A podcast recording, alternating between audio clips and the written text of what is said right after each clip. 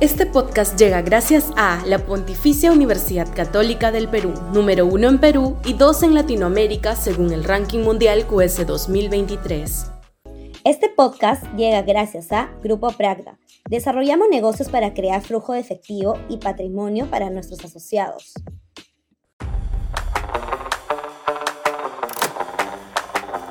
El papel de la ministra Choquehuanca. Sudaca, Perú. Buen periodismo. Lo importante de que ingrese al MEF un buen titular no pasa solamente porque sepa administrar con corrección su propio terreno de acción, sino que vuelva a ser del portafolio del Girón Junín el eje alrededor del cual se alineen todas las carteras vinculadas a la producción.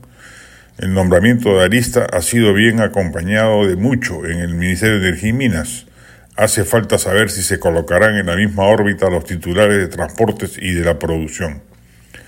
Particularmente, de acuerdo a sendos informes que ha propalado Sudaca, no se ve de parte de la ministra Choquehuanca predisposición para actuar técnicamente en un sector clave para la economía nacional como es la pesca industrial.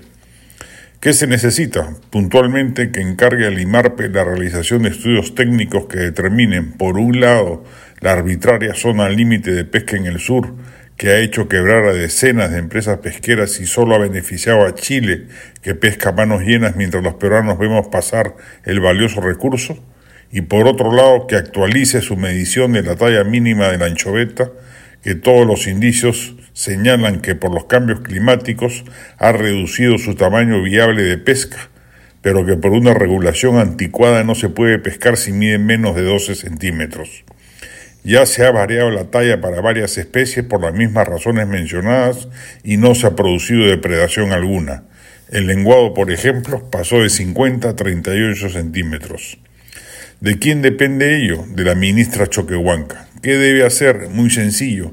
Encargar al IMARPE que haga un estudio técnico y si éste demuestra que la talla de desove ya no es 12 centímetros sino menos, puede autorizar su pesca con la menor medida arrojada y de esa manera sumar toneladas de recursos hábiles, ingresos económicos, crecimiento del PBI, recaudación fiscal y generación de empleo en un sector duramente golpeado por la crisis. La industria pesquera es la última interesada en depredar el recurso, mataría a la gallina de los huevos de oro. En este caso, la acompañan fundamentos científicos para reclamar diligencia en un sector clave para la economía y las expectativas de crecimiento del país este y los años venideros.